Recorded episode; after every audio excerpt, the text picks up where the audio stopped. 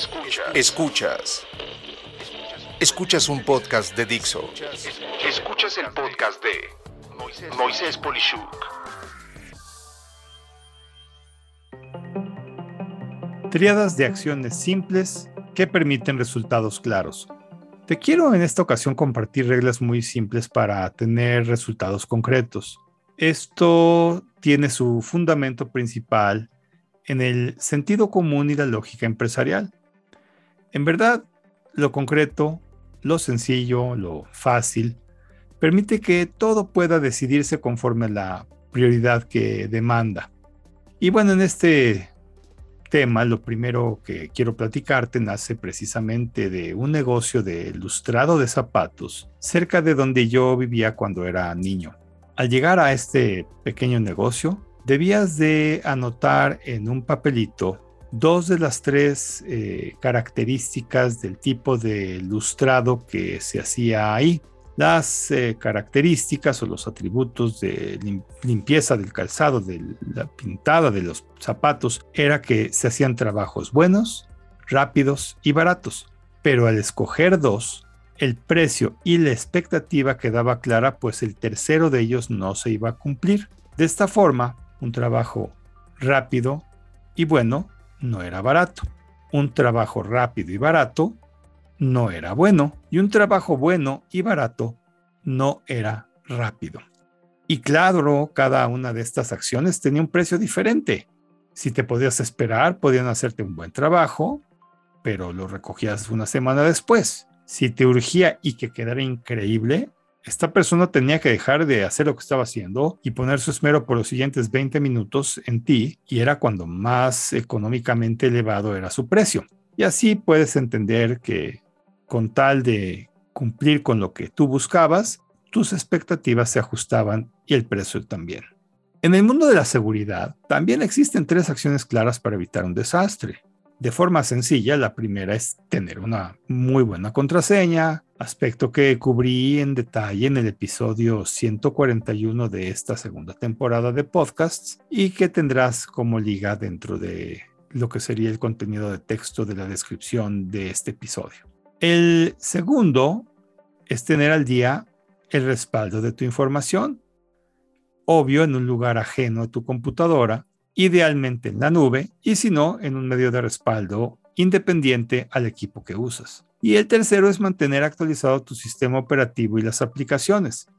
En la medida en la que todo esté siempre actualizado, es en la medida en la que cualquier amenaza va a poder ser evitada precisamente porque ya se le aplicó el parche o el contenido adecuado para poderla evitar. Y bueno, haciendo estas tres acciones ganarás tiempo en caso de un problema, en especial para tomar acciones rápidas para resolverlo, y evitarás la gran mayoría de riesgos que de otra forma son prácticamente incontrolables y prácticamente seguros. En otro orden de ideas, si buscas ejecutar impecablemente, tienes que siempre balancear la gente, los procesos y la tecnología. Imagínatelos como un triángulo equilátero en donde cuando los tres se cumplen en la misma proporción, logras tu máxima capacidad de ejecución. Así pues, si la gente es excelente y los procesos están al día, pero la tecnología es obsoleta, a veces algo falla y se arregla muy rápido en minutos. Días después, ese mismo algo puede fallar, pero te tardas varios días en resolverlo. Y tiempo después, eso mismo puede fallar otra vez y tardarte en ese caso hasta semanas en resolverlo. Y todo esto por no tener la tecnología adecuada.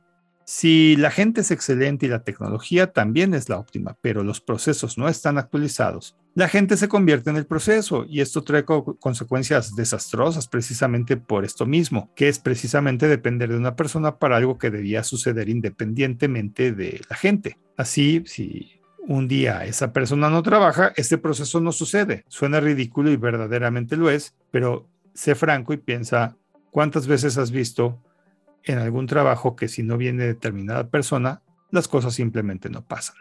Finalmente, si los procesos son óptimos y la tecnología también, pero la gente no es la correcta, habrá siempre errores de operación, escudados en el, pues yo entendí así, a mí así me dijeron, es lo que yo entendí, nunca me explicaron, etc. La distinción entre también, por otra cuestión importante en esta liga de triadas, es eh, el entender lo que es urgente, lo que es importante y lo que es necesario. Y este es otro tema que complica mucho la productividad. Casi siempre todo tiene la tendencia de dársele la connotación de urgente y eso es totalmente equivocado. La pregunta clave es cómo distinguirlo. Mira, algo urgente está relacionado con la necesidad de la inmediatez de tomar una acción. Pues mientras más pasa el tiempo, el riesgo crece de forma desproporcional por no hacer eso que es urgente. Algo importante es algo indispensable, pero puede ceder el hacerse a todo lo urgente primero. Y bueno, si algo importante no se hace, por igual siempre se fracasará y de ahí que tiene siempre que ser considerado para hacerse. No puede ni ser olvidado ni obviado. Y por último, algo necesario puede ceder su espacio a todo lo urgente e importante, pero lo importante, si no se hace, provoca que el trabajo sea deficiente o incompleto. Por ello, lo necesario demanda atención de muy corto plazo. Y en definitiva, no puede pensarse que una tarea o acción esté completa sin considerar todo lo necesario. Espero que esta serie de triadas te simplifiquen tu proceso de toma de decisiones y te permitan identificar la raíz de muchos problemas o situaciones que provocan falta de claridad o productividad. Te confieso que todo lo que te he comentado yo lo he aplicado y de allí mi deseo de compartírtelo, pues en verdad a mí realmente me ha funcionado. Soy Moisés Polishuk y agradezco que me hayas escuchado. Hasta la próxima.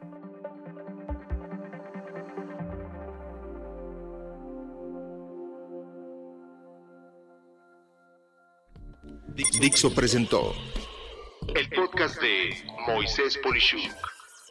La producción de este podcast corrió a cargo de Verónica Hernández. Coordinación de producción, Verónica Hernández. Dirección general, Dani Sadia. Voz y contenido, Moisés Polishuk.